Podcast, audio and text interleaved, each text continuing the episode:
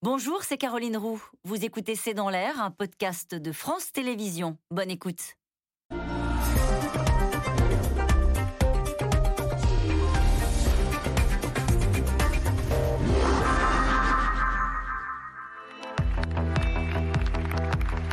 Se déchirer sur le Donbass, rentrer dans une escalade absurde, alors que il y a le feu à la maison du monde, est aberrant.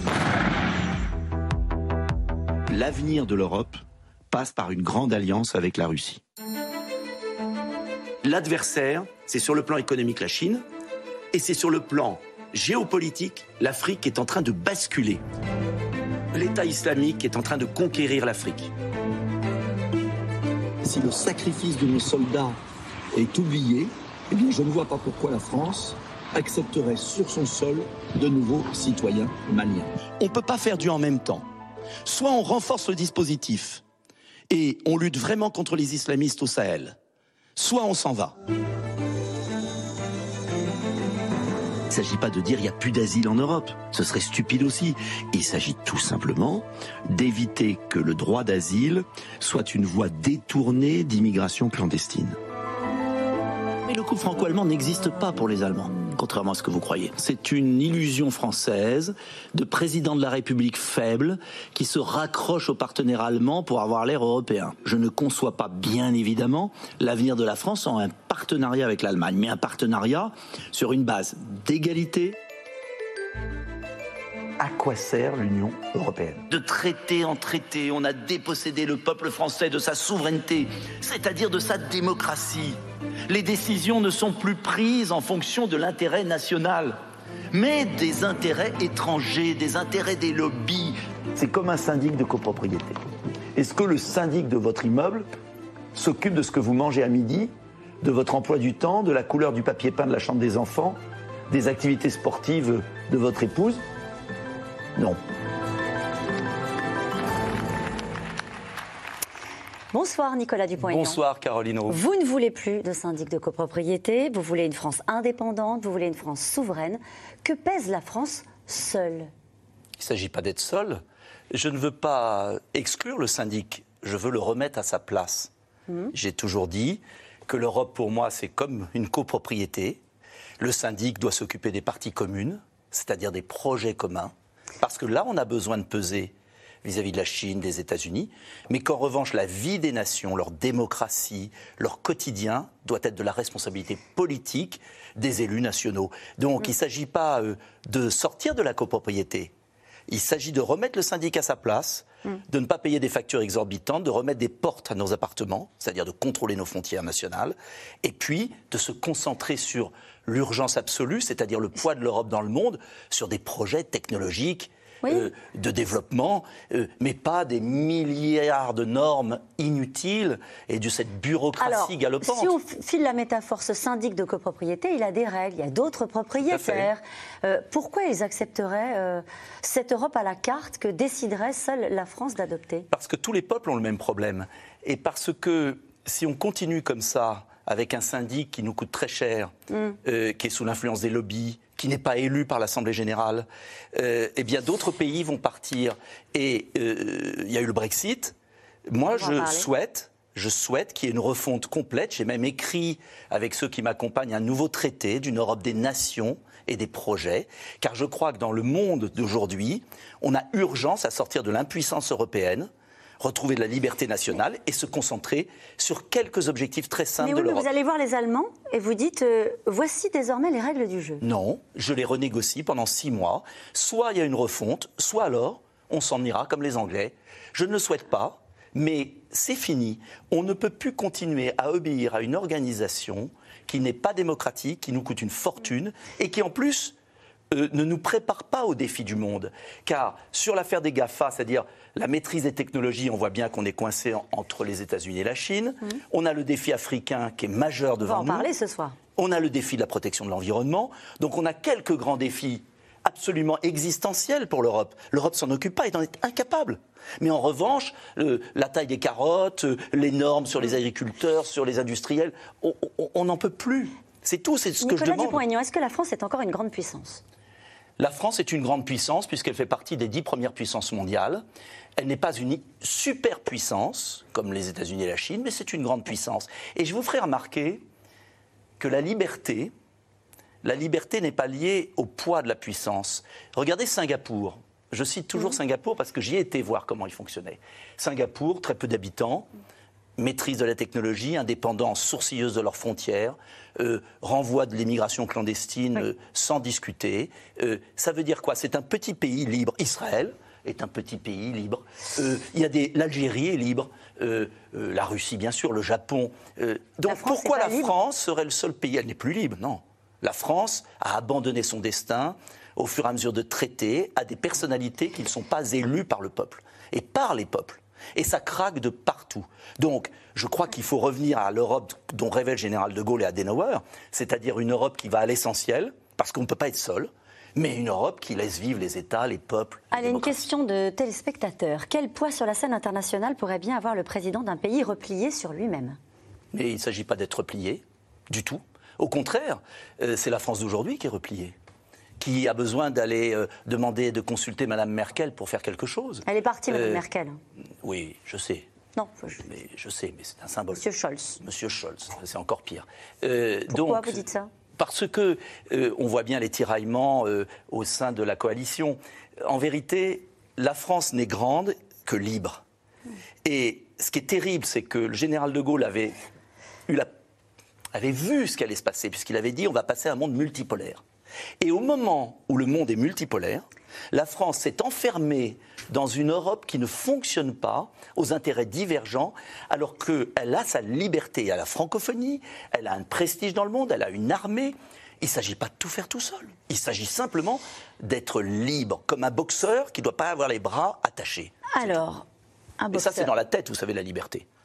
C'est dans la tête, la liberté. Alors, vous allez discuter euh, ce soir et je vous présente Anne-Sophie Alsif, chef économiste d'un cabinet de conseil qui s'appelle de conseil économique qui s'appelle BDO, auteur de l'ouvrage La France est-elle exposée aux risques protectionnistes publié aux presses des mines. Je vous présente également Frédéric Ancel, docteur en géopolitique, euh, professeur de relations internationales à la Paris School of Business, maître de conférences à Sciences Po Paris, euh, auteur de Atlas des frontières aux éditions Autrement. Et tout à l'heure, nous serons rejoints précisément pour parler de l'Afrique par Antoine Glaser. Nicolas Dupont-Aignan, dans votre programme, vous voulez sortir des accords de libre-échange, CETA notamment. Euh, vous dites oui à l'affrontement commercial euh, avec les États-Unis et la Chine. Anne-Sophie Alcis, est-ce que techniquement, ça, on peut le faire On peut décider de sortir des accords de libre-échange Techniquement, toujours tout est possible. Si je peux préciser, j'ai dit sous condition. Il y a toute une explication. Normes sociales, environnementales. Mais on va, en, parler. Tout est possible. Après, comme vous l'avez expliqué, la prérogative de la politique commerciale est une prérogative de l'Union européenne. Et donc, c'est l'Union qui, en effet, négocie euh, au nom euh, des différents États membres eh bien, les accords avec les puissances étrangères. Vous parlez du TAFTA, du CETA, euh, donc avec le Canada, pour justement essayer d'avoir des apports économiques à moyen long terme, en termes d'emploi, mais également en termes de croissance économique. Si vous souhaitez que la France négocie seule, il faudra donc sortir euh, avec euh, de, ces accords et donc négocier seul. Donc ça veut dire déjà quel rôle et quelle place avec l'Union européenne. Ça veut dire est-ce que vous sortirez donc de fait de l'Union européenne? Une fois que vous êtes sorti, comment ferez-vous? Euh, Parce qu'on sait très bien que les accords commerciaux et donc ceux dont on a parlé, c'est quand même que des rapports de force et surtout des rapports de force économiques pour négocier à l'avantage de la France avec toutes ces puissances, le Canada, mais vous avez parlé également des États-Unis ou de la Chine. Alors soyons précis. Ce que j'ai C'était précis ce qu'elle a dit. Tout à fait, mais je réponds précisément. Ah bon Soyons précis sur ce que je veux. Ah. Ce dont je parlais, c'est l'accord du CETA, qui n'est toujours pas ratifié par la France, par le Parlement, puisque l'Assemblée a voté, mais pas le Sénat. Et le gouvernement refuse de le soumettre au Sénat parce qu'il craint un refus. Euh, ce que je disais, c'est l'accord Mercosur, qui a été négocié par l'Union européenne. Et là, pour une fois, j'accuse pas l'Union européenne, j'accuse le gouvernement français de jouer double jeu. De quoi s'agit-il? Parce qu'il nous a fait le coup sur le CETA avec le Canada, il faut bien expliquer ce que c'est. Ce sont des accords. Ça ne me gêne pas qu'ils soient négociés à plusieurs, parce que c'est vrai qu'on est plus fort à plusieurs. Mais en revanche, je demande que le mandat de négociation de la France soit précis et qu'on n'ait pas un double langage. Que s'est-il passé sur le CETA? Le président de la République, avant c'était sous François Hollande, a donné un mandat à la Commission, l'accord a été négocié, la France a dû dire d'accord en sous-main, et puis après les élections arrivent, On voit les inconvénients de cet accord, les avantages parfois, les inconvénients, tout n'est pas blanc ou noir. Et là, le gouvernement dit Ah, on ne soumet pas, on va faire une commission, c'était l'engagement d'Emmanuel Macron. Bref, on est dans l'ambiguïté et il n'est toujours pas ratifié. Ce que je veux, c'est que le mandat de négociation de la France soit beaucoup plus précis. Et si dès le départ, on avait dit, notamment pour le futur accord avec l'Amérique du Sud, le Mercosur, on avait dit il y a une limite à ne pas franchir pour nos agriculteurs. Et j'étais au Brésil voir les autorités, donc je le sais. Il y a une limite à ne pas franchir. L'Union européenne ne l'aurait pas franchie. En vérité, la France a tout légué à l'Union européenne et n'a pas suivi la négociation et a joué double jeu. Donc moi, ce que je demande, c'est la clarté, la transparence. On ne peut pas continuer à avoir des accords qui sont pas gagnants-gagnants. C'est-à-dire, ou notamment l'accord avec le Vietnam, qui avait été signé, qui donne des avantages, certes, pour certains secteurs, bancaires et financiers, mais qui sont des désastres en termes industriels et agricoles. Ce que vous et donc, moi, ce que je demande, c'est que les accords soient équilibrés. Mais ce qu'on fait, c'est que la France met le veto. Et il faut, et c'est pourquoi je demande le veto, car quand la France mettait le veto, Édouard Balladur l'avait fait hmm. à l'époque du GATT et, des accords qu'il y avait eu, ça avait bloqué et l'Europe avait obtenu beaucoup plus. Donc ce que je demande juste, c'est que la France ne cède pas aux intérêts allemands et défende les intérêts de ses agriculteurs et de ses ouvriers. Et je vous rappelle qu'on a quand même cette année le record, le record jamais atteint de déficit du commerce extérieur avec 80 milliards.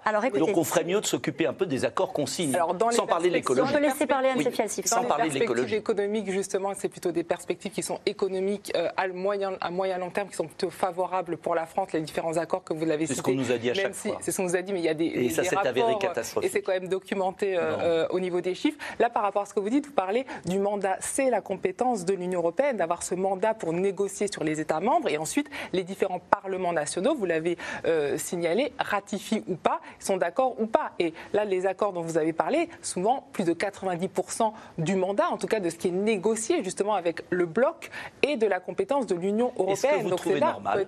Est-ce que vous trouvez normal Par rapport à ça, qu'est-ce que vous exemple, faites par C'est la question, la question qui est posée par c'est pas un débat. Hein. La question qui vous bah, est posée. J'ai quand même le droit de poser une question à Madame. Est-ce que vous trouvez Alors, je vous pose une question générique. présidentielle. Oui, mais moi je pose une question générique. Pardon, c'est important. J'ai le droit de poser une question oui, générique. vous avez le droit de poser ce que vous voulez, mais juste la question qui vous est posée à l'instant, vous voulez être président de la République. La je dénonce. Techniquement, je n'applique pas cet accord je le revois. puisque tout mon programme, c'est dans les six mois, octroyé par la je remets en cause les règles, les je rétablis et je demande le rétablissement de, du veto français, comme ça a existé pendant des années, c'est-à-dire que la France aura un droit de veto. Et, vous, et vous demandez un droit de veto pour la France, vous imaginez que les autres pays vont aussi réagir par rapport ça, à ça. Et c'est comme ça qu'on défendra nos intérêts collectifs, pas seulement celui de la France. Deuxième point, est-ce que vous trouvez normal qu'on ait signé que l'accord du CETA s'applique avec le Canada depuis maintenant 2017 ou 2018, si je me trompe, et qu'il n'ait toujours pas été ratifié par le Parlement français? Vous trouvez ça normal?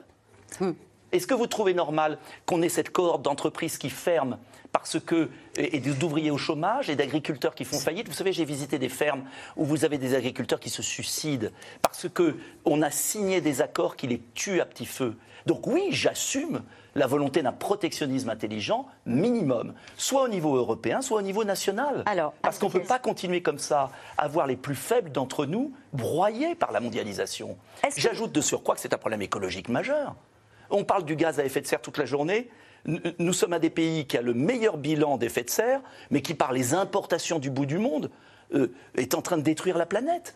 Il faut arrêter avec ce modèle. Nicolas Dupont-Aignan, avec qui vous signez des accords bilatéraux avec qui Pas bilatéraux, je vous ai dit que je gardais un système de négociation multilatérale, mais que je demande, comme ça c'est toujours fait jusqu'à une période récente, le droit de veto de la France, hmm. qui n'est pas un petit pays de l'Union européenne. Une fois que vous avez demandé ce droit de veto et comment vous négociez avec les autres pays, une fois que vous avez ce droit de veto, par exemple la France l'exerce, qu'est-ce que vous faites? Vous dites, on a, on a, on a un mandat, la Commission a le mandat à négocier, avec la France n'est pas d'accord. Donc, du coup, qu'est-ce que vous faites par rapport aux autres pays Avec des limites que, nous mettons avant comme le font d'ailleurs certains pays européens qui ont un Parlement beaucoup plus fort.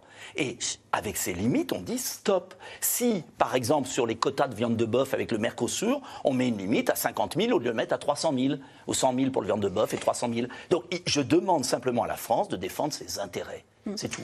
Et on le fera. Parce qu'on ne peut pas continuer à avoir un pays gouverné par des technocrates non élus, sans parler des lobbies qui sont Alors, juste par rapport aux technocrates, on a quand même des conseils, et c'est avant tout les chefs d'État des pays qui sont élus souvent démocratiquement, qui décident justement des règles. C'est le parce Conseil que vous avez des conseils.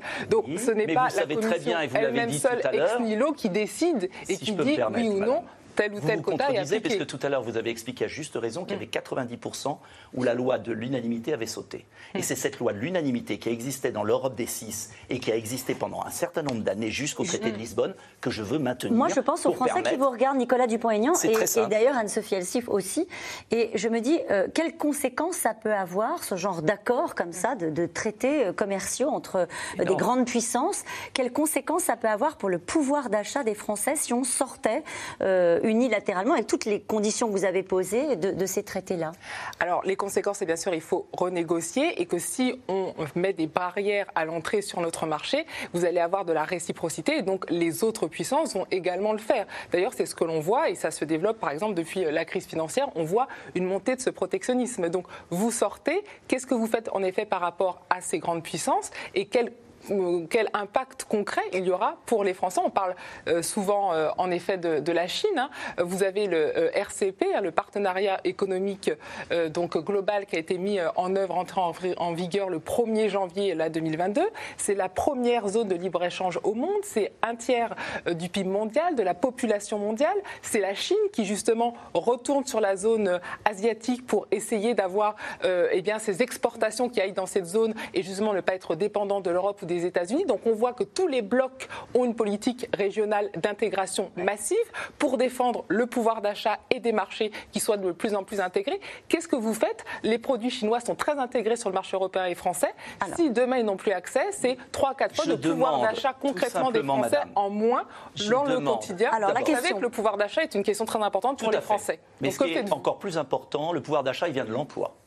Et on a vu à quoi cette politique. Et du, prix. Alors on va laisser répondre si vous voulez bien. Répondre. On a vu à quoi menait cette politique de libre-échange débridé sur un plan écologique et sur un plan justement d'emploi. Si on va avoir des sous-emplois, perdre notre capacité industrielle et continuer, on continue cette politique. J'y suis opposé. Deuxièmement, moi je réclame la réciprocité. Est-ce que vous trouvez normal que la Chine impose la création d'usines pour Airbus, les États-Unis aussi, et que l'Europe ne le fasse pas? Est-ce que vous trouvez normal qu'on ait un libre-échange totalement euh, inégal. Ce sont des traités déloyaux. Je ne suis pas contre le libre-échange, pas du tout. Il faut du libre-échange, mais il faut un minimum de loyauté. Je prends un exemple. L'industrie chinoise est subventionnée par l'État. Tout le monde le sait. Il y a eu un rapport très intéressant sur la Chine et l'OMC. Ils ont triché avec toutes les règles du jeu. Alors si on veut continuer à avoir un continent européen qui soit exterminé par la Chine, on continue comme ça. Ce n'est pas ma vision et c'est pour ça que je suis candidat. Je veux l'indépendance de la France et je veux qu'on arrête cette mondialisation folle qui est en train de détruire notre industrie. Et les États-Unis, le Japon, eux, savent résister. L'Europe est un ventre mou. Et la France a un rôle à jouer. Elle n'obtiendra pas satisfaction sur tout. Ça sera l'objet d'une négociation musclée. C'est ce qu'avait fait Jacques Chirac à l'époque. C'est ce qu'avait fait François Mitterrand quand il y gouvernait. Et oui, mais il y a des moments. La Chine n'était pas exactement au même niveau. Mais ça veut dire quoi? On va s'écraser devant la Chine parce qu'elle est puissante? Hmm. Ça veut dire qu'on va devenir dans la sphère d'influence de la Chine? Et qu'il n'y aura plus un emploi industriel Alors, qu'est-ce que vous leur dites? Qu'est-ce que vous leur dites? Je dis. Vous allez voir Xi Jinping, faisons de la politique fiction. Vous allez voir à Xi Jinping. Je dis, et vous lui dites quoi? Je dis qu'il a réciprocité. Je peux pas. Euh, on ne peut plus investir dans votre pays sans. On ne peut pas vendre dans votre pays sans mettre une usine. Eh bien, si vous voulez vendre des produits chinois, mettez des usines en Europe réciprocité. Et, quand, on a, eh bien, quand on a 82 milliards de déficit, on ne peut qu'y gagner. On ne peut qu'y gagner. et il y a un moment, il va falloir arrêter. Et, c'est le drame, le poison français. Euh, cet esprit de défaitisme permanent. Tous les pays défendent leurs intérêts. Un petit pays euh, comme Singapour défend ses intérêts. La France est tout à fait capable de le faire. Elle représente un marché important. Et je peux vous assurer que quand on a 82 milliards de déficit, dont 40 milliards avec l'Allemagne, euh, si la France dit à l'Allemagne on ne joue plus, Maintenant, ça suffit. On va revoir les choses pas dans la rupture, dans la négociation ferme. Petite question très rapide. Sortez-vous de la Convention européenne des droits de l'homme? Oui, puisqu'il faut euh, en enlever l'application de certains articles, parce que ça nous empêche totalement d'avoir une politique migratoire efficace. C'était d'ailleurs, si vous vous souvenez, une demande de Cameron, et si l'Europe avait cédé euh, aux demandes du conservateur britannique Cameron sur des points précis, comme je le demande dans ma renégociation européenne, il n'y aurait pas eu de Brexit. Donc, il, est clair que cette Convention européenne des droits de l'homme nous interdit une politique efficace en matière d'immigration. Et donc, il faut s'en extraire, c'est tout. Vous évoquez la Chine. Euh, vous êtes membre de la Commission des Affaires étrangères. Vous étiez euh, dans l'hémicycle au moment du vote de la résolution euh, sur la question des Ouïghours Non, j'y étais pas. Pourquoi? Parce que euh, j'y étais pas ce jour-là, j'étais en déplacement, mais voilà. Et vous auriez voté quoi si vous étiez J'aurais voté toutes les résolutions. Ça fait plaisir aux gens de voter des résolutions. Ah bon, vous, faites, vous votez pour faire plaisir aux gens? Non, pas moi, mais moi je vous le dis, cette résolution est sympathique. Mais si on veut vraiment lutter contre le drame des Ouïghours, on le fait vraiment. Ça veut dire qu'on bloque les produits qui sont fabriqués textiles et qu'on va plus dans les magasins. Donc moi j'attends que le gouvernement français à ce moment-là on fasse des propositions très claires. et on peut en faire. Oui, vous l'auriez pas voté, du coup. Je, n'aime pas la gesticulation démagogique et fausse. Parce que les mêmes qui votaient la résolution ouïghour, d'ailleurs il n'y a pas grand monde, les mêmes qui votaient la résolution ouïghour ne sont pas capables de mettre des barrières douanières aux produits chinois qui sont fabriqués de l'esclavage. Alors moi je préfère mettre des barrières douanières fermes et dire stop, plutôt que de voter des résolutions et d'aller acheter sa chemise dans une grande surface qui est fabriquée par des esclaves. Allez, il y en a qui sont sortis, c'est les Britanniques. On va dire un mot du Brexit. Boris Johnson avait promis l'embellie hein, avec euh, le Brexit, hein, un peu plus d'un an après la signature euh, de l'accord avec euh, l'Union européenne. Qu'en est-il? On fait un point avec Mathieu Boisseau. C'est le correspondant de France Télévisions à Londres. Au début de son mandat en 2019, Boris Johnson avait promis aux Britanniques et au Parlement de Westminster que le Brexit allait créer un âge d'or pour le Royaume-Uni. 13 mois après la signature de l'accord, le bilan est tout autre. Alors certes, les manifestations d'opposants comme celle-ci sont devenues rares, mais l'heure est à la déception. Nous voici désormais sur l'emblématique Piccadilly Circus dans le cœur de Londres. On va demander aux Britanniques comment ils analysent ces premiers mois de Brexit. Selon un récent sondage, 49% pensent aujourd'hui que la sortie de l'Union européenne était une erreur, 38% restent convaincus que c'est une bonne chose et 13% d'indécis. On a perdu beaucoup de gens venus d'Europe qui travaillaient par exemple dans l'agriculture. Ils sont repartis. Vous diriez que c'est l'âge d'or maintenant comme l'avait promis Boris Johnson? Non, pas pour l'instant. Mais en étant réaliste, personne n'imaginait que d'un jour à l'autre, après le Brexit, ou même deux ans après, tout allait devenir radieux. Sur le plan économique, la pandémie a aussi affaibli le Royaume-Uni et il est souvent bien difficile de savoir ce qui relève du Covid-19, du Brexit. Mais il y a un domaine dans lequel la sortie de l'Union européenne est la seule responsable, c'est le retour des contrôles douaniers pour commercer avec le vieux continent. Les conséquences sont parfois désastreuses dans certains secteurs. Dans le centre de l'Angleterre, ce fromager a perdu l'intégralité de sa clientèle européenne. France, Italie, Allemagne, qui appréciaient ses Stilton notamment. Un manque à gagner estimé à 300 000 euros en un an seulement. Peu importe que vous vendiez un fromage ou une tonne de fromage, il faut un certificat sanitaire qui coûte 180 livres, 210 euros par cargaison. C'est devenu impossible pour une petite entreprise d'échanger avec l'Europe. Boris Johnson, lui, répète que la baisse du recours à la main-d'œuvre européenne va améliorer les salaires des Britanniques. Nous avions dit que nous ferions le Brexit et nous l'avons fait. Mais la transformation de cette économie est un long processus aux bénéfices incertains et insaisissables pour l'instant. Votre réaction? Oh, Les reportages comme ça sur le Brexit, j'en ai vu 50, 100, 1000. C'est la vision très française. Le Brexit, c'est la catastrophe. Eh bien, moi, je vais vous dire. Ça se passe bien? Euh, Je n'ai pas dit que c'était facile. Et je ne suis pas pour un Frexit. Je suis pour une renégociation. Mais s'il n'y a pas accord sur la renégociation, il faudra le Frexit. Et je ne souhaite pas, je préfère une renégociation d'une Europe des nations. Mais franchement, ce qu'on ne dit pas, c'est que les Britanniques économisent 10 milliards par an. Moi, j'aimerais bien économiser 10 milliards de ce versement insensé qu'on fait à l'Union européenne. Deuxièmement, ce qu'on ne dit pas, c'est que les Britanniques retrouvent leurs frontières. Et ça, c'est pas négligeable. Troisièmement, ce qu'on n'a pas réglé le problème de l'immigration en, Grande-Bretagne. Il y en aura toujours, je n'ai pas dit ça. Mais la faculté d'avoir une politique migratoire libre. Troisième point qu'on ne dit pas pour l'avenir, c'est la reconstruction d'une économie plus indépendante, qui est vitale. Mm. Et comme toujours, les reportages sont faits à Londres, mais jamais dans les faubourgs du Nord qui ont voté massivement. Allez, je vous donne un cas concret. On connaît par cœur la propagande de l'Union européenne. Bon, et un cas concret, puisque tourner le dos à la propagande, un cas concret. Dans ans, on verra qui sera plus libre de mener sa politique entre la France et l'Angleterre. On sera peut-être encore là. et on sera peut-être euh, libre grâce à un nouveau traité que je porterai parce que je crois que la France ne peut pas continuer à subir des décisions par des gens qui ne sont pas élus. Une question d'un téléspectateur. Vladimir Poutine est-il selon vous un bon chef d'État? Pour la Russie, sans aucun doute. Et moi, j'aimerais qu'en France, on ait des chefs d'État qui défendent la France. Ils défendent pas la France? Non. Non. Ils défendent l'Europe? Ils défendent, on ne sait pas ce qu'ils défendent, des intérêts peut-être, des intérêts étrangers. Ça veut dire quoi, ça bah, Ça veut dire ce que je pense. Bah, alors allez-y, allez au bout de, ah bah, votre idée. Quand vous ne défendez pas les intérêts du peuple français, quand vous signez des accords de libre-échange qui nourrissent le chômage, quand vous laissez rentrer sur le sol français 100 000 demandeurs d'asile dont les 65 000 qui ont été déboutés ne sont pas expulsés. Vous, vous servez la France? Mm. Euh, je veux dire que si les Français en ont assez de cette politique, s'ils ne supportent plus ce qui se passe dans le pays, ça fait quand même 20 ans que président après président, les choses se dégradent. Et s'il y a une élection présidentielle, c'est pour qu'on ait quand même le courage de poser quelques questions sur les frontières, sur l'économie. Euh, voilà, donc moi je ne suis pas un Poutine maniaque du tout. Euh, je ne l'ai jamais rencontré. Je dis simplement, comme le général de Gaulle, comme Churchill, ce sont des grands présidents qui, à un moment, ont défendu l'intérêt de leur pays. Alors après, on peut être en conflit avec eux, on, peut, on peut avoir des désaccords, mais je reconnais que Poutine a quand même sauvé la Russie. Euh, celui qui va rencontrer Vladimir Poutine, c'est Emmanuel Macron, hein, Frédéric Ancel, puisqu'il le Il a raison pour une fois. Bon, il a raison. il ira aussi en Ukraine, du coup, dans la foulée, en essayant d'obtenir euh, la, la, désescalade. Le problème, euh, Frédéric Ancel, ce sont les conditions qui sont posées à la France, à l'OTAN,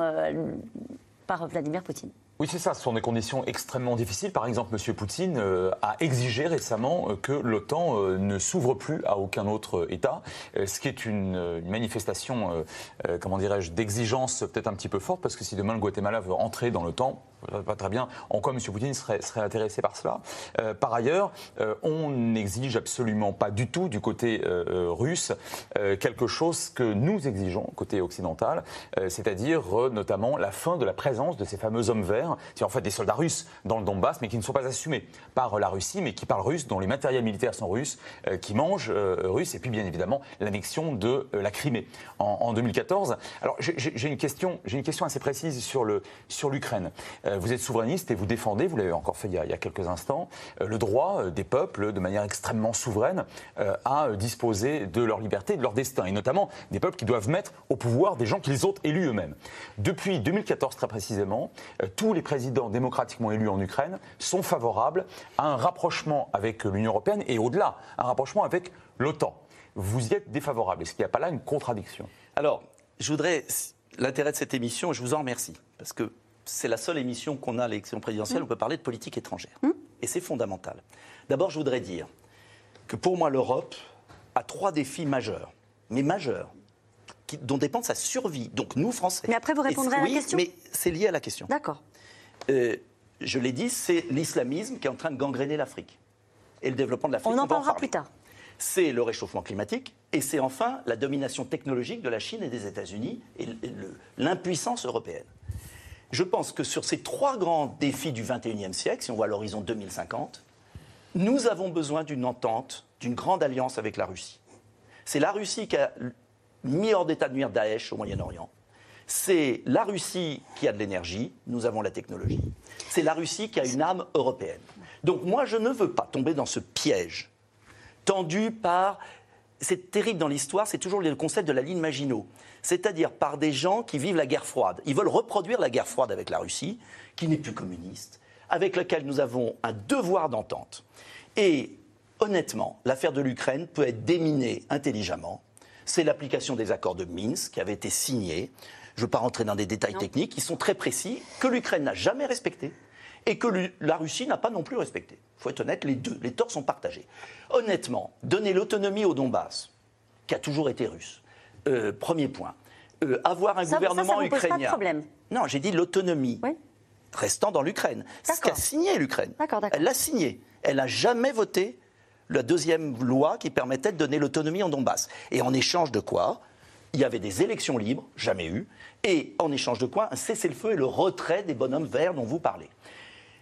Franchement, est-ce que on va commettre la folie de ruiner l'Europe par une espèce de, délire autour du Donbass. C'est absurde. Alors, il faut être ferme vis-à-vis de la Russie, mais il faut être ferme aussi avec les Ukrainiens, qui sont sous influence euh, quand même euh, de gens, de, j'allais dire, qui veulent diviser l'Europe. Et bah, Des Américains.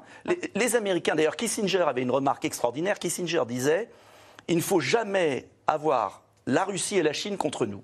C'était un grand diplomate américain. Et ce que je trouve désastreux dans cette affaire, c'est qu'on est en train de précipiter la Russie dans les bras du Chinois. Or, pour moi, la Chine est une puissance bien plus dangereuse que la Russie.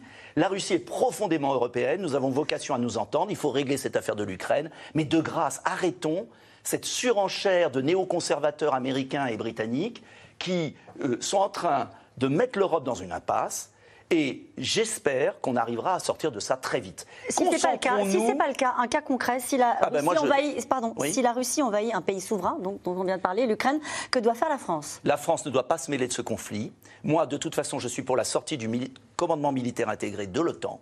Je refuse que des va-t-en-guerre américains euh, mettent la division au cœur de l'Europe. Je dis qu'il y a une voie de paix possible avec la Russie. J'ai toujours dit que je lèverais les sanctions économiques contre la Russie. Nous avons un immense partenariat à faire avec la Russie. Il faut arrêter ce délire sur l'Ukraine. réponse du coup.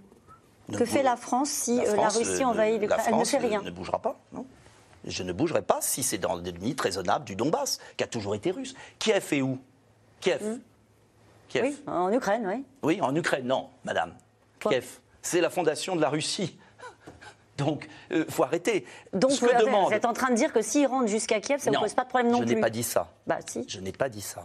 Il faudra être ferme. Ce que je veux dire, c'est arrêter cette peur qui est en train de diviser l'Europe. Il faut déminer cette affaire. Dire à Poutine, nous n'accepterons pas que vous alliez plus loin. Mais en revanche, mettre en place une finlandisation, pas une finlandisation, une neutralisation de l'Ukraine, en faire un État neutre, une autonomie pour le Donbass. Tout ça a été signé par les Allemands, les Russes, les Ukrainiens et les Français, le processus de Minsk, Normandie, et de grâce que l'Europe assure la paix en son sein et s'occupe des vrais défis. Une Afrique qui va la submerger, un Moyen-Orient qui n'est pas brillant, qui est pas brillant, et une Chine qui nous menace économiquement. Euh, je pense que ce serait quand même, d'abord, en plus, qui vous dit que les Américains bougeront? Bon. Euh, vous n'avez pas répondu sur la Crimée, parce que là, pour le coup, la, Crimée, a été littéralement annexée. Oui, la Crimée a toujours été russe. Enfin, faut arrêter depuis un petit peu moins de deux siècles. Depuis, mais, oui, depuis plusieurs siècles. Mais les Ukrainiens sont pas d'accord. Depuis plusieurs siècles. Bah, peut-être. Mais les Ukrainiens moi, je le disent pas... souverainement. Moi, je, je vous dis une chose très claire. Euh, l'équilibre de l'Europe. Souvenez-vous de la guerre de 14-18.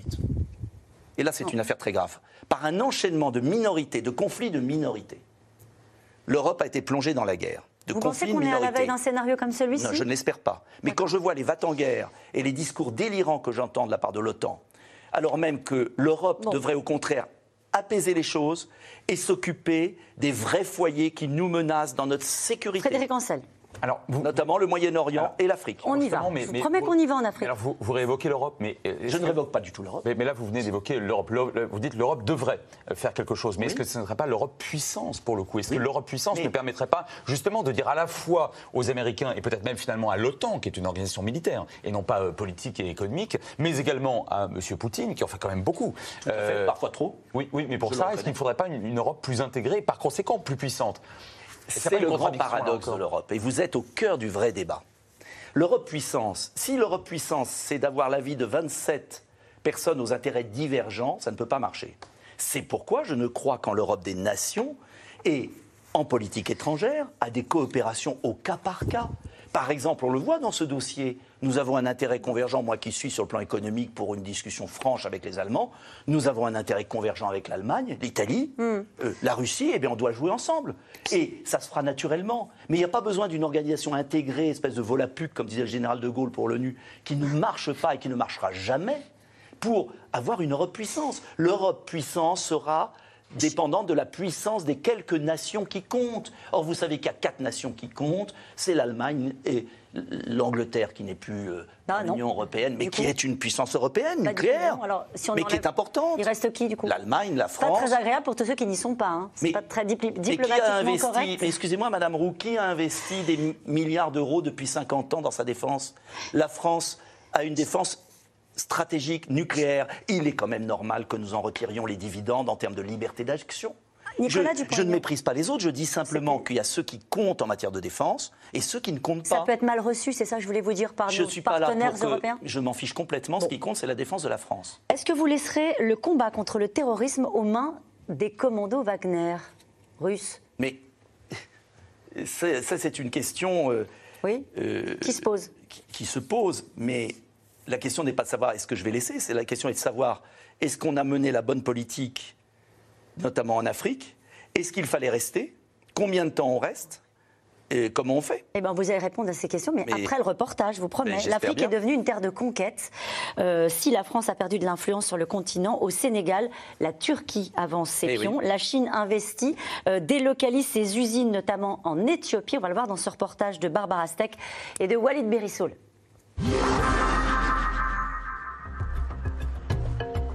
C'est une présence de plus en plus visible dans les rues d'Addis Abeba. La Chine délocalise ses usines et l'Éthiopie les accueille à bras ouverts. Ici, le coût du travail est dix fois moins élevé qu'en Chine. Ces chaussures-là, elles en sont où? Elles ont passé le contrôle qualité? 7000 paires de chaussures sortent de cette usine tous les jours. Une cadence soutenue et le contremaître chinois n'est jamais loin. À ses côtés, Wendeson est là pour faire le lien, si besoin. Pour travailler, ils n'ont pas toujours besoin de mots. Ils utilisent les gestes, ils se parlent avec des signes. Là, il est en train de lui montrer en faisant lui-même et ils se comprennent. Et quand il y a des difficultés pour se comprendre, alors il m'appelle et moi je traduis. Wendeson a suivi une formation en Chine. Là-bas, il a appris le mandarin pendant deux ans, mais aussi des méthodes de travail chinoises. Des consignes qui s'affichent en grand dans l'usine. Ce sont des messages qui motivent les travailleurs. Ils comprennent quelles sont les manières acceptables et quelles sont celles qui ne sont pas acceptables. Ces messages sont affichés de telle sorte qu'ils puissent les voir à tout moment. Comme ça, ils peuvent s'en rappeler tout le temps. En deux décennies, la Chine est devenue le premier partenaire commercial de l'Afrique. Et l'Empire du Milieu investit massivement dans les infrastructures comme les chemins de fer.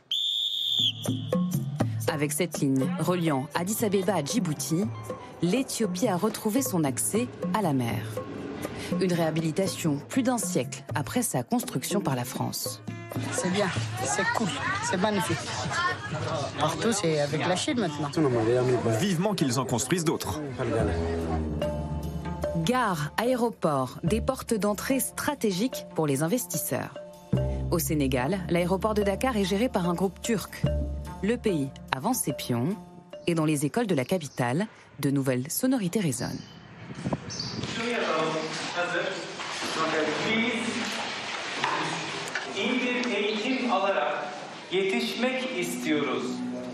Les deux pays partagent le même islam sunnite et la Turquie joue ouvertement la carte de la solidarité musulmane.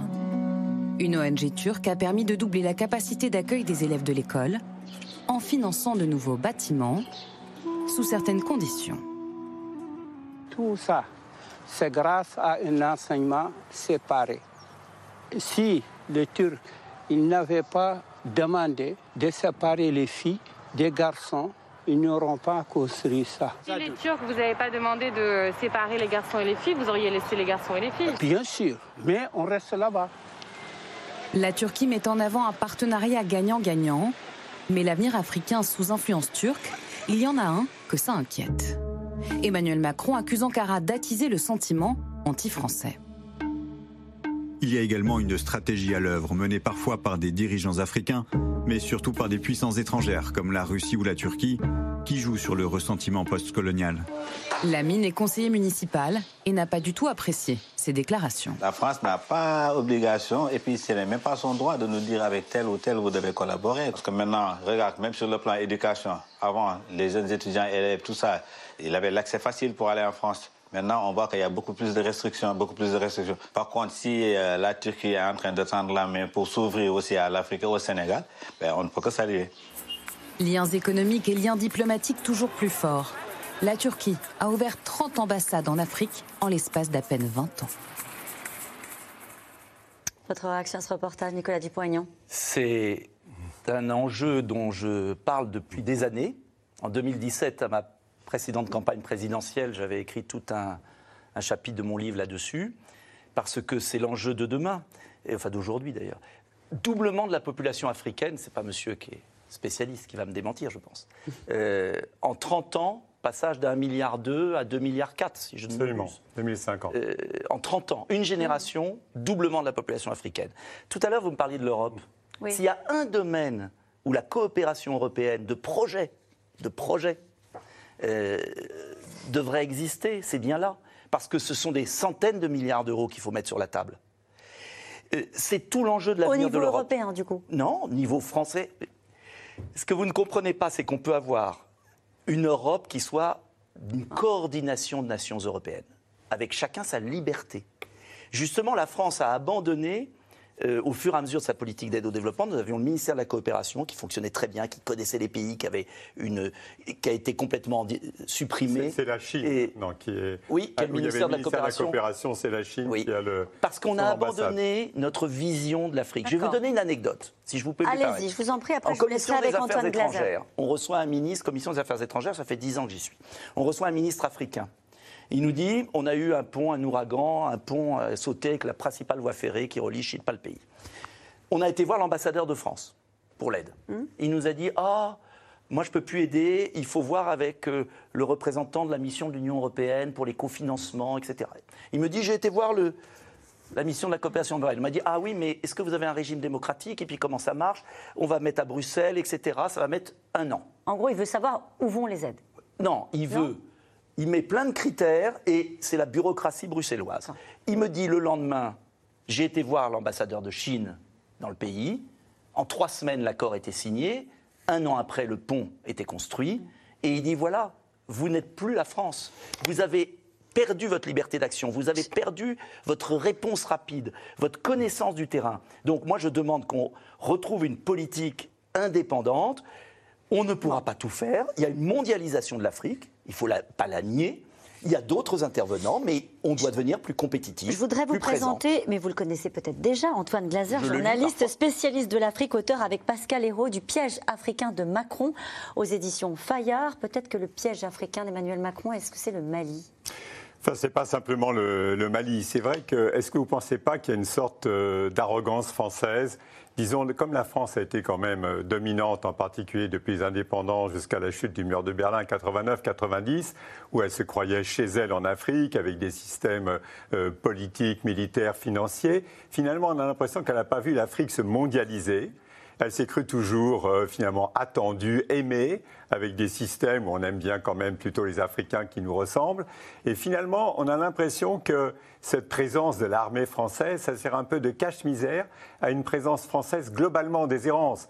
C'est-à-dire quand vous rencontrez off des, des, diplomates européens, ils se disent ben, pendant que la France fait la sécurité, nous on fait le business. Et finalement, soit la France, par arrogance, pense qu'elle peut encore tout faire, on voit qu'elle perd, elle dégringole complètement ses, parts de marché, et en même temps, elle ne fait pas confiance à l'Afrique, à l'Afrique des Africains. Ça veut dire, quelque part, on a l'impression, d'abord, vous savez aussi bien que moi, que c'est un continent avec 54 pays, qu'on parle toujours que du Sahel, toute cette zone sahélo-saharienne, où déjà, et vous savez bien que les djihadistes ont réussi, ont déjà gagné, ils ont réussi à faire fuir l'ensemble des Occidentaux depuis finalement la Mauritanie jusqu'au Soudan. Et finalement, la France retourne, revient sur les côtes en Côte d'Ivoire et au Sénégal, en train d'abandonner toute cette zone sahélo-saharienne. Donc, vous avez une question? Oui, la question c'est que finalement, est-ce qu'il ne faudrait pas, avec cette, au niveau de la mondialisation, reconnaître que la France avait une rente politique pendant 30-40 ans, cette rente est terminée, est ciblée et avoir euh, une certaine politique beaucoup plus, moins arrogante et finalement par, rapport... Faire plus de business mais, euh, Je veux dire, le, plus de business, mais surtout, il y, a tout, il y avait un tissu d'ONG, de, coopération décentralisée. Ah, il y a combien de Français sont allés en Afrique alors, Tout ça a été abandonné oh, et on ne voit plus que l'armée française, comme s'il n'y avait rien d'autre. Alors, deux choses. Il y a tellement de choses. Premier point, moi, je pense qu'il faut rétablir le, un ministère de la coopération, c'est-à-dire ce ministère de la coopération qui avait une connaissance de l'Afrique et qui ne donnait pas de leçons. Hmm. Car euh, il y a une sorte de paternalisme démocratique qui s'est mis en place, c'est-à-dire que dire il faut qu'il y ait la démocratie en Afrique. Mais on ne demande pas la même chose à l'Arabie saoudite, c'est curieux. Pourquoi? Pourquoi on demanderait des leçons de démocratie Pourquoi on donnerait des leçons de démocratie Par exemple, au Mali, vous la reconnaissez, vous, la junte au pouvoir? Bah Oui, je la reconnais. Je suis désolé parce que c'est curieux. Si elle est arrivée après un coup d'État. Mais c'est curieux, il y a d'autres juntes qui sont arrivées après des coups d'État avec lesquels Emmanuel Macron euh, a de très bonnes relations. Donc, est-ce qu'on peut choisir en fait les juntes qu'on aime ou qu'on n'aime pas? Et je pense honnêtement que dans cette affaire malienne, la junte, bien sûr, exagère parce que nos soldats sont morts sur ce terrain et qu'on ne peut pas accepter d'être insulté alors même qu'on est mort pour le Mali. Mais à l'inverse, euh, Le Drian a eu des paroles très malheureuses euh, d'ingérence. Donc je crois que, en vérité, il faut renforcer notre tissu, comme le dit très bien monsieur, de coopération, d'entreprise, d'action économique. Premier point. Sur l'intervention militaire, il fallait intervenir. Mais est-ce qu'on peut avoir une intervention qui dure? On sait qu'il faut agir, parce que sinon, les djihadistes risquent d'être surpuissants au Sahel. Mais il faut revoir notre mode. On ne peut pas rester au Mali si les autorités maliennes ne le veulent pas. On ne peut pas rester 15 ans, 10 ans sur un territoire. Euh, on doit avoir des opérations pompiers. On est obligé, parce que sinon c'est la sécurité de l'Europe qui en dépend. Simplement, il faut que ces opérations pompiers s'arrêtent à un moment, prennent une autre forme plus aérienne ensuite, et qu'on responsabilise ces pays. On ne peut pas aller au Mali si, si le gouvernement malien, même s'il est produit d'un coup d'État, ne le veut plus. Euh, il y a un moment où on ne pourra pas. Et le grand on est là-bas pour mener la lutte contre le terrorisme. Vous dites l'adversaire, c'est sur le plan géopolitique. Vous dites ça, c'est faux. L'adversaire, c'est sur le plan géopolitique, l'Afrique, qui est sur le point. Non, j'ai pas dit l'adversaire, c'était l'Afrique. Euh, Ce sont les djihadistes en Afrique. J'ai terminé la, phrase que l'Afrique qui est sur le point de basculer. L'État islamique est en train de conquérir l'Afrique. Entre nous, entre nous, quand j'ai pris position, quand Nicolas Sarkozy a envahi la Libye Hein qu'est-ce que j'ai entendu quand j'ai pris position contre? Mais qu'est-ce que j'ai entendu? Euh, Parce que euh, c'était une responsabilité historique dramatique.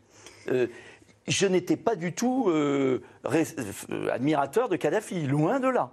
Mais la Libye, la destruction de la Libye organisée, avec tous les aspects abominables de Kadhafi, valait mieux que le chaos qu'on a créé. Deuxième point, qui dit stop à la Turquie pour les livraisons d'armes en Libye? On sait euh, depuis des années qu'il y a des livraisons d'armes. Euh, pourquoi euh, l'OTAN continue à couvrir la Turquie? Qu'est-ce qu'on fait avec la Turquie?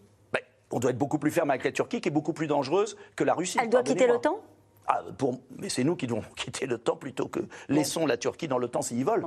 Mais j'estime que c'est insensé ce qui se passe. La Turquie déstabilise, a déstabilisé le nord du Moyen-Orient, déstabilise l'Afrique, et on reste comme ça Antoine Lazare. Est-ce que vous croyez vraiment que les problèmes euh, de l'ensemble du Sahel, ça soit une question uniquement de djihadistes Pas du tout. Mais bah, évidemment. ça veut dire Vous savez, pourquoi, la, France, pourquoi la France se polarise complètement sur cette lutte antiterroriste, alors qu'en fait, ce sont.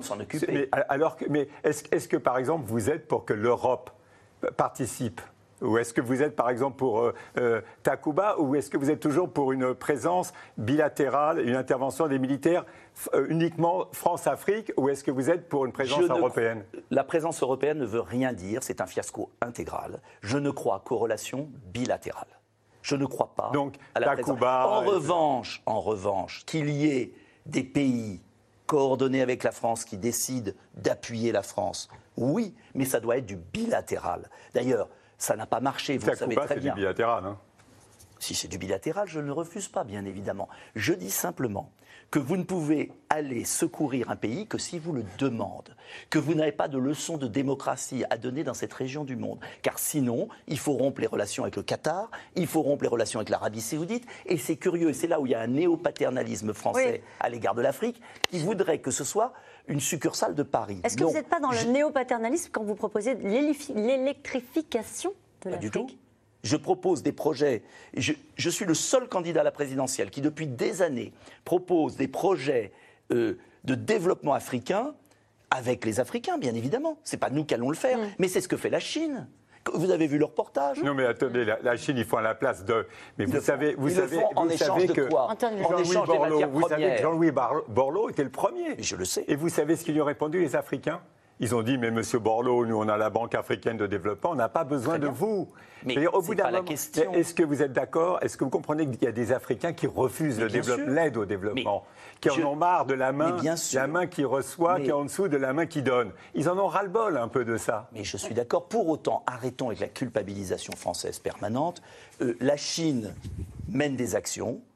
Croyez-moi, les hein. Africains, après avoir connu la Chine en Afrique, aussi retrouvent une version une vision plus équilibrée de la France. La France doit être un partenaire, pas de repentance permanente, euh, de la clarté, respect des souverainetés et travail en commun sur des grands projets. La barrière verte, euh, la dénatalité. Qu'est-ce que c'est que la barrière verte? La barrière verte, vous savez, c'est au Sahel, cette grande, ce grand projet soutenu par l'ONU et par beaucoup de pays africains visant à éviter la, la progression du désert. Voilà un projet magnifique pour l'Afrique et pour l'Europe de coopération. Pourquoi la Chine aurait-elle le droit d'investir et pas la France? Mais, la condition... personne n'empêche la France d'investir. Pourquoi c'est la Chine a investi Parce qu'elle a parce qu'elle ne respecte aucune, on revient à la, euh, parce qu'elle ne respecte aucune des règles de l'OMC et qu'elle investit parce qu'elle a une politique. Ce que je demande, c'est que la France renoue avec une politique. Elle ne pourra pas faire autant que la Chine et que les autres, mais elle peut faire des choses. Et qu'on arrête avec l'Agence française du développement qui fait du multilatéral confus. Euh, qui euh, ne marche pas euh, et qui ne sert pas les intérêts du pays. Mais donc, vous avez une dernière question? Vous êtes vraiment pour une politique uniquement bilatérale vis-à-les de l'Afrique oui. C'est-à-dire sans avoir des partenaires européens. Mais bien sûr que si. Est-ce que, je veux dire... l'argent du contribuable français, vous le mettez dans, dans, les fonds européens de développement ou est-ce que vous non, non, vous revenez à une ministère de la coopération bilatérale parce que les Africains, dans le rapport d'État à État, aiment avoir un interlocuteur. Avec quel budget? Ben, le budget que nous versons à l'Union européenne et dans tous ces organismes. Ce serait combien? Oh, bah, Combien est-ce que vous donneriez pour l'Afrique? Il faut qu'on le Combien la France, pardon, donnerait pour l'Afrique? Il bah, faut déjà ce qu'elle donne actuellement. Ce qu'elle donne actuellement, je ne peux pas vous donner le chiffre précis. Parce combien elle donne en tant que laser, la France? Ça, dépend si on voit. 30%, ça va au Fonds européen de développement. Il y a, il y a on environ. Est à plus de 10 milliards. Voilà, on est arrivé à 13 milliards, 13 milliards. 13 milliards. Vous voyez, j'étais pas loin. Donc je ne veux pas dire des chiffres quand je ne les connais pas sûrement. Hum? Euh, déjà, cet argent, qu'on le maîtrise, qu'on ne le fasse pas passer par des organismes multilatéraux qui sont confus. C'est des relations bilatérales. Ensuite, il faut qu'il y ait un fonds européen qui se concrétise pour aider des grands projets en coordination avec les pays africains qui le demandent. Parce qu'il faut aussi que les Africains aient le choix, hum. qu'il n'est pas que les Chinois. Mais ils ont le monde entier dans leur salle d'attente maintenant. Il n'y a, pas que les Chinois, il y a le monde entier. Et déjà, il y a les Turcs aussi. Et pourquoi on ne serait pas Et pourquoi l'Europe Ah, mais moi, je ne dis pas, c'est ça. Mais il faut sortir de l'idée qu'on est seul et qu'on. qu'on Oui, d'accord. Et qu'il y a, une mondialisation. Euh. Oui, mais il faut y aller parce que euh, on nous parle de transition écologique. Oui. Vous savez, 98% des produits des voitures électriques, de tout ça, à part le nickel qu'on a en Calédonie, euh, c'est de terre C'est aussi pour ça que vont les Chinois. Et eh bien maintenant, eh on passe aux questions des téléspectateurs.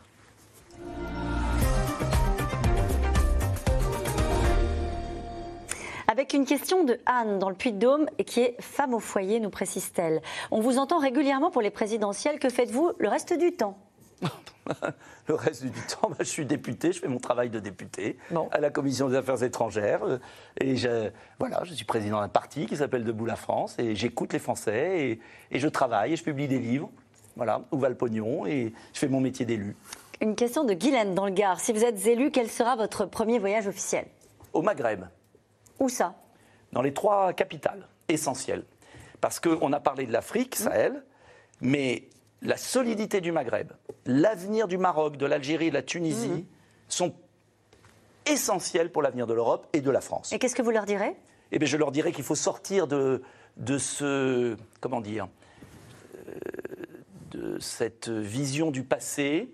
Euh, moi, je suis né au moment de la décolonisation, donc euh, peut-être qu'on peut arrêter 60 ans après de se reprocher tout et n'importe quoi, avoir une relation d'adulte nous avons une langue en commun. Nous avons énormément d'habitants du Maghreb qui vivent en France, qui sont français. Donc vous leur parlerez d'histoire, alors qu'ils sont au, au, cœur d'une crise, notamment entre le Maroc et l'Algérie. On solde l'histoire, on assure leur développement économique, on fait des accords privilégiés de libre-échange, parce que je préfère qu'il y ait des usines au Maroc, en Tunisie, en Algérie qu'en Chine. Et je pense que l'avenir de l'Europe, c'est la capacité à développer le continent africain sur le plan économique. Car si on veut lutter contre l'immigration, il faut que ces pays soient indépendants et forts économiquement. Et la stabilisation du Maghreb est la clé de l'avenir de la France, de la paix civile en France. Euh, il y a une jeunesse aussi qui a une double culture, qui peut jouer un rôle dans le développement de ces pays. Les médecins africains et du Maghreb n'ont pas vocation à être dans les hôpitaux français, ils ont vocation à soigner sur place. Bref, je pense que c'est la grande frontière, la nouvelle frontière de, de la France. Est-ce que, est que, vous travailleriez avec l'Algérie sur le Mali? Mais pourquoi pas? Non, mais je veux dire en, coordination, mais etc. Mais euh, moi, je, je suis gaulliste. Hmm. Je crois à la souveraineté des nations. Je prends les nations telles qu'elles sont. Ah, j'ai ma pensée sur certaines nations mais je les prends telles qu'elles sont. Notamment sur l'Algérie, c'est ça que vous essayez d'entendre Non, sur toutes les. Mais euh, De Gaulle disait on n'a pas d'amis en politique étrangère, on n'a que des intérêts. Moi, j'ai l'intérêt de la France en tête et l'équilibre du monde et de la paix du monde. Or, on sait très bien que vous avez le continent américain qui se développe, vous avez la Chine qui s'est énormément développée avec l'Asie, et vous avez une Europe fragmentée et une Afrique en perdition sur le plan démographique. Bah, si on ne s'occupe pas de ça, ça me paraît beaucoup plus important que le Donbass. Désolé. Désolée, vous me regardez comme si j'étais désolée pour le Donbass. C'est un sujet, c'est un sujet de crispation, et vous avez même laissé entendre qu'il y avait, une, avec une approche historique, un danger euh, d'un conflit. Ce que je veux dire, c'est qu'on a, on a une bombe démographique à nos portes, et on, regarde ailleurs. Voilà. Alors, selon vous, la France doit-elle accorder l'asile politique à Julian Assange? Oui, je l'ai toujours demandé. Une question de Pilar, dans les Hautes-Alpes, qui est retraité. Rétabliriez-vous le service militaire obligatoire? Oui, il est dans mon programme. Il serait de trois mois civils, euh, filles et garçons, avec une option militaire d'un an, puisque les armées ne peuvent pas accueillir pour trois mois le temps de former la personne s'en va. Et je pense qu'il y a une, ainsi une option militaire d'un an. Et il serait accueilli où alors? Les trois mois dans tous les lieux de service civique dans les communes, les hôpitaux, de toutes les tâches d'utilité collective. Euh, et ça permettrait de sortir les jeunes de leur milieu d'origine.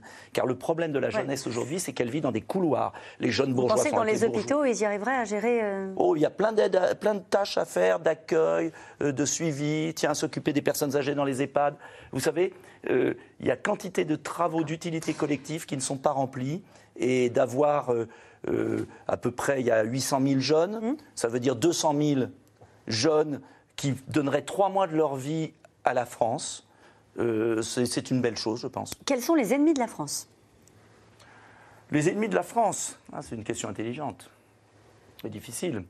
Ce sont ceux qui s'attaquent à, sa souveraineté, c'est-à-dire à sa liberté.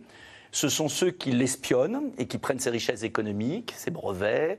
Euh, ce sont Ça, c'est les Chinois? Non, pas seulement. Non, sais pas, les Chinois, je n'ai pas un anti il faut se faire respecter, c'est tout. Quelles sont vos solutions concrètes pour lutter contre la fraude fiscale en France et à l'étranger? Ah, J'ai écrit deux livres dessus. Les voleurs de la République et Où va le pognon Alors tout est très détaillé, même un rapport parlementaire. Euh, c'est Musclé Bercy.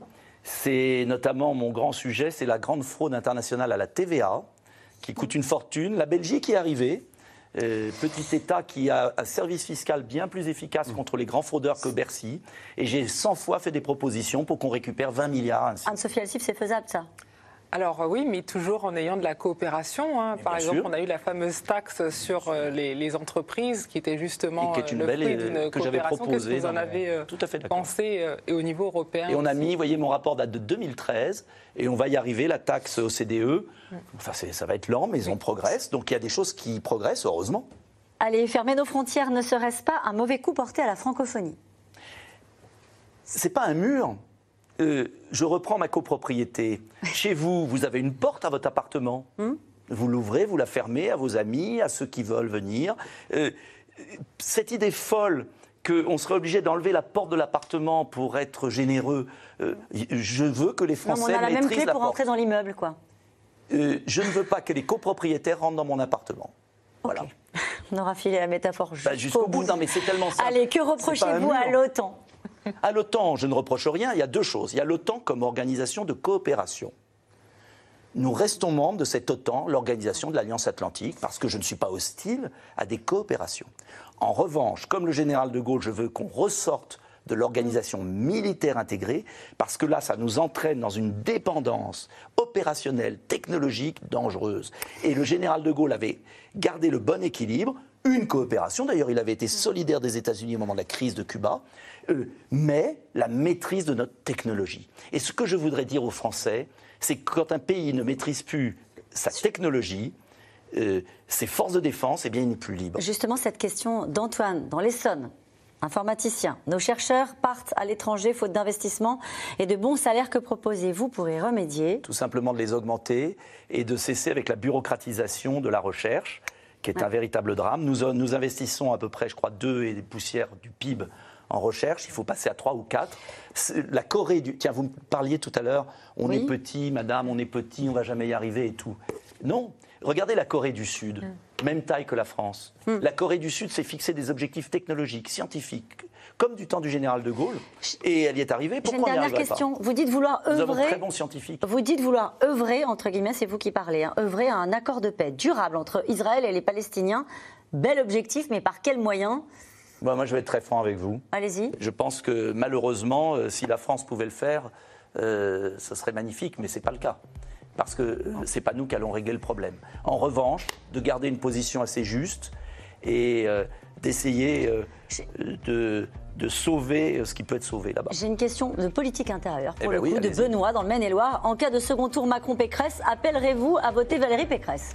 Je ferai mon choix en fonction de qui sera au deuxième tour et bien malin qui sait aujourd'hui bon. qui sera au deuxième tour le 10 avril. Merci beaucoup Nicolas Dupont-Aignan. Merci, à vous. C'est la fin de cette émission que vous pourrez retrouver quand vous le souhaitez euh, en podcast et en replay. On se retrouvera dimanche prochain pour une nouvelle soirée euh, spéciale présidentielle consacrée donc à la politique étrangère.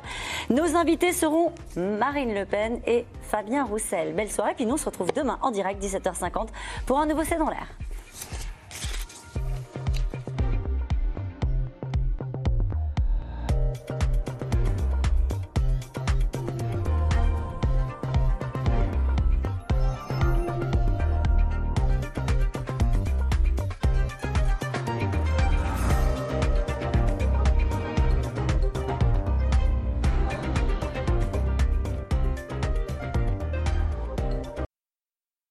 C'était C'est dans l'air, un podcast de France Télévisions. Alors s'il vous a plu, n'hésitez pas à vous abonner. Vous pouvez également retrouver les replays de C'est dans l'air en vidéo sur France.tv.